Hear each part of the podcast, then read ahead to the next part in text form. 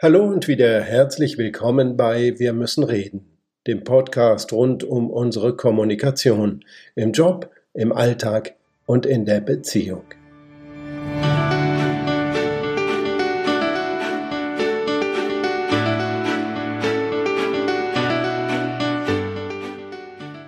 Was will ich eigentlich sagen? Diese Frage stellen sich ganz viele Menschen erst, wenn es eigentlich viel zu spät ist, nämlich wenn sie vor denjenigen stehen, mit denen sie reden wollen. Schlimmstenfalls vor einem Mikrofon oder einer Kamera. Die Frage, was sage ich, ist das vernachlässigte Stiefkind unserer Alltagskommunikation, vom Gespräch mit unseren Partnern bis hin zu großen öffentlichkeitswirksamen Auftritten. Das ist schon erstaunlich, oder? Die meisten Führungskräfte würden niemals in eine Verhandlung gehen, ohne sich vorher genau zu überlegen, was sie erreichen wollen und wie sie es erreichen. Dieselben Leute aber stolpern oft mit nur ganz wenig Vorbereitung in Kommunikationssituationen, bei denen ganz viel auf dem Spiel steht. Da offenbart sich, dass Kommunikationsfähigkeit zwar schon längst als Kernkompetenz für Führungskräfte akzeptiert ist, dass es aber die einzige Kernkompetenz ist, die nicht systematisch gelehrt, gelernt und geübt wird. Stattdessen führt uns unser Gehirn in eine gefährliche Falle. Angetrieben von der Angst, gar nichts sagen zu können und dazustehen wie ein Opfertier vor dem Raubtier, das sprichwörtliche Kaninchen vor der Schlange, überlegen wir uns, was wir sagen könnten. Und sobald uns etwas eingefallen ist, beruhigt sich unser Gehirn, die Kohärenz ist wiederhergestellt und der Fall scheint erledigt. Aber ist unsere Arbeit wirklich erledigt? Natürlich nicht. Wir haben so nur unser Gehirn beruhigt und unsere Angst, sprachlos dazustehen, aus dem Weg geräumt. Das beruhigt zwar und lässt in unserem Gehirn wieder Ruhe einkehren, aber wir wollen ja nicht kommunizieren, um unser Gehirn zu beruhigen. Vergleicht das mal für einen Moment mit dem, was meistens geschieht, wenn wir eine große kommunikative Aufgabe vor uns haben. Das wird vor allem in großen Organisationen deutlich. Der Chef muss eine Rede reden. Und die gesamte Organisation wird aktiviert wie eine Horde derangierter Hamster, die anfangen, in ihrem Rad loszulaufen und alles zu sammeln, was die Chefin sagen könnte. Dabei suchen natürlich alle aus, was sie gerne hätten, was der oder die da oben sagt. So wird die Vorbereitung für die große Rede zu einer Materialsammlung aus den unterschiedlichsten Einzelinteressen. Mit dem, was die Führungskraft sagen will oder sagen muss, hat das erstmal gar nichts zu tun, und wenn dann nur zufällig. Das ist das kommunikative Gegenstück zum Management by Committee. Und wir wissen alle, was das für ein Erfolgsrezept ist. Alles, was es an dieser Stelle noch braucht, ist der kurze Blick auf die Materialsammlung. Was passiert an diesem Punkt bei der Chefin oder dem Chef? Das kommt mir bekannt vor. Klar, ist ja auch aus deinem Unternehmen.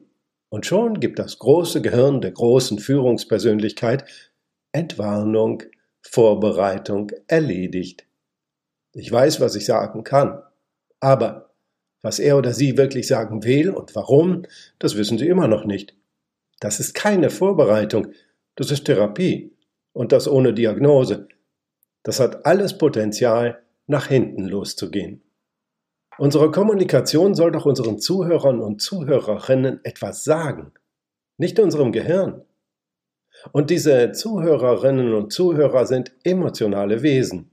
Verbale Kommunikation wirkt zuallererst emotional.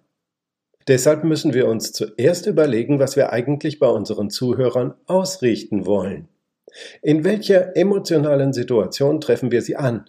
Sind sie beunruhigt? Haben sie Angst? Sind sie neugierig? Sind sie bereit, sich begeistern zu lassen? Welches Gefühl wollen wir auslösen? Erst wenn wir diese emotionale Wirkung klar identifiziert haben, können wir anfangen zu überlegen, was wir eigentlich sagen wollen, um genau dieses Ziel zu erreichen. Das bedeutet nicht, dass Fakten keine Rolle spielen. Was wir sagen wollen, muss faktisch stimmen, klar. Und es muss eine Botschaft sein, mit der wir uns auch identifizieren können. Erst dann wird unsere Kommunikation ehrlich und authentisch. Und erst mit Blick auf die emotionale Wirkung erreicht sie unsere Zuhörer und Zuhörerinnen dort, wo wir sie erreichen wollen. Dann kommen die Fakten. Sie dienen dazu, unsere Botschaft zu unterstützen. Sie sind die Proof Points, die Beweise für das, was wir sagen, Zahlen, Daten, Fakten belegen, was wir sagen. Sie geben der emotionalen Wirkung Legitimität und Nachprüfbarkeit. Durch sie wird das Gesagte für unsere Zuhörer und Zuhörerinnen überprüfbar und damit auch rational annehmbar. So wird aus einer Botschaft eine Information. Bei diesen Proof Points ist eine große Organisation tatsächlich von Nutzen. Da laufen die Hamster zur Höchstform auf. Sie können den Erfahrungsschatz des Unternehmens, die Datenbank der Organisation durchsuchen nach Belegen für die Botschaft der Chefin oder des Chefs. Da kommen oft tolle Sachen bei heraus und nicht ganz nebenbei lernt die Führungskraft in diesem Prozess oft auch noch ganz viel über ihre eigene Organisation. Also, emotionale Situation der Zuhörer, gewünschte emotionale Wirkung, die richtige Botschaft, die relevanten Proof Points. Das ist die Entscheidungskette, an der wir uns entlang hangeln müssen. Erst dann haben wir wirklich unter Kontrolle, was wir sagen wollen, und erst dann hat unsere Botschaft das Zeug dazu, für die Zuhörerinnen und Zuhörer zur Information zu werden. Und wenn ich sage, sie hat das Zeug dazu, dann meine ich genau das. Unsere Botschaft ist an diesem Punkt identifiziert, aber sie lebt noch nicht. Sie braucht die richtigen Worte. Auch hier lohnt es sich, eine Runde mehr darüber nachzudenken, denn hier kann uns derselbe Mechanismus in unserem Gehirn auf den Holzweg führen, wie eben beschrieben. Nicht, was sage ich denn, sondern wie sage ich es denn, sorgt nun für Aufregung bei uns und auch hier neigt unser Gehirn dazu, sich mit der erstbesten verbalen Pille wieder zu beruhigen. Aber sind die ersten Worte, die uns einfallen, wirklich die richtigen? Was sind die Schlüsselbegriffe? Drücken wir das, was wir sagen wollen, positiv aus? Oder beunruhigen wir unsererseits unsere Zuhörerinnen durch Negativaussagen? Und braucht das, was wir sagen wollen, vielleicht eine Übersetzung. Allzu oft denken wir in der Sprache unserer Organisation und jede Branche, jedes Unternehmen hat seine eigene Sprache und seine eigenen Schlüsselbegriffe, die sind aber für ein Publikum von außerhalb nicht immer verständlich und oft auch irreführend. Die Formulierung einer Botschaft ist also im hohen Maße Übersetzungsarbeit. Wir übersetzen aus unserer Ideen- und Begriffswelt in die Alltagssprache anderer.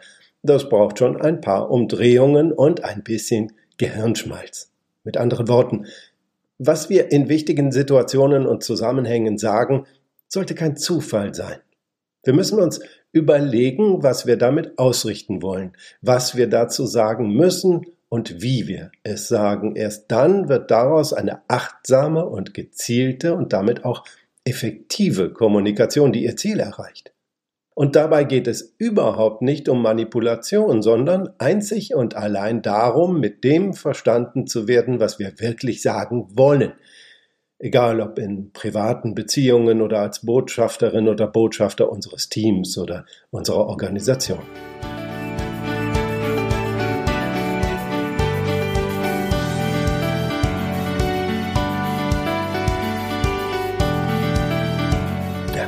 In diesem Sinne, war es das für heute bei Wir müssen reden, dem Podcast rund um unsere Kommunikation im Job, im Alltag, in der Beziehung.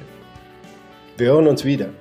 An dieser Stelle noch einmal die Bitte, wenn es euch gefallen hat, teilt diesen Podcast, erzählt davon, Begeisterung teilen ist schließlich ein ganz wichtiges Stück Kommunikation. Also dann, bis bald, bis es wieder heißt, wir müssen reden. Eine gute Zeit und immer die richtigen Worte.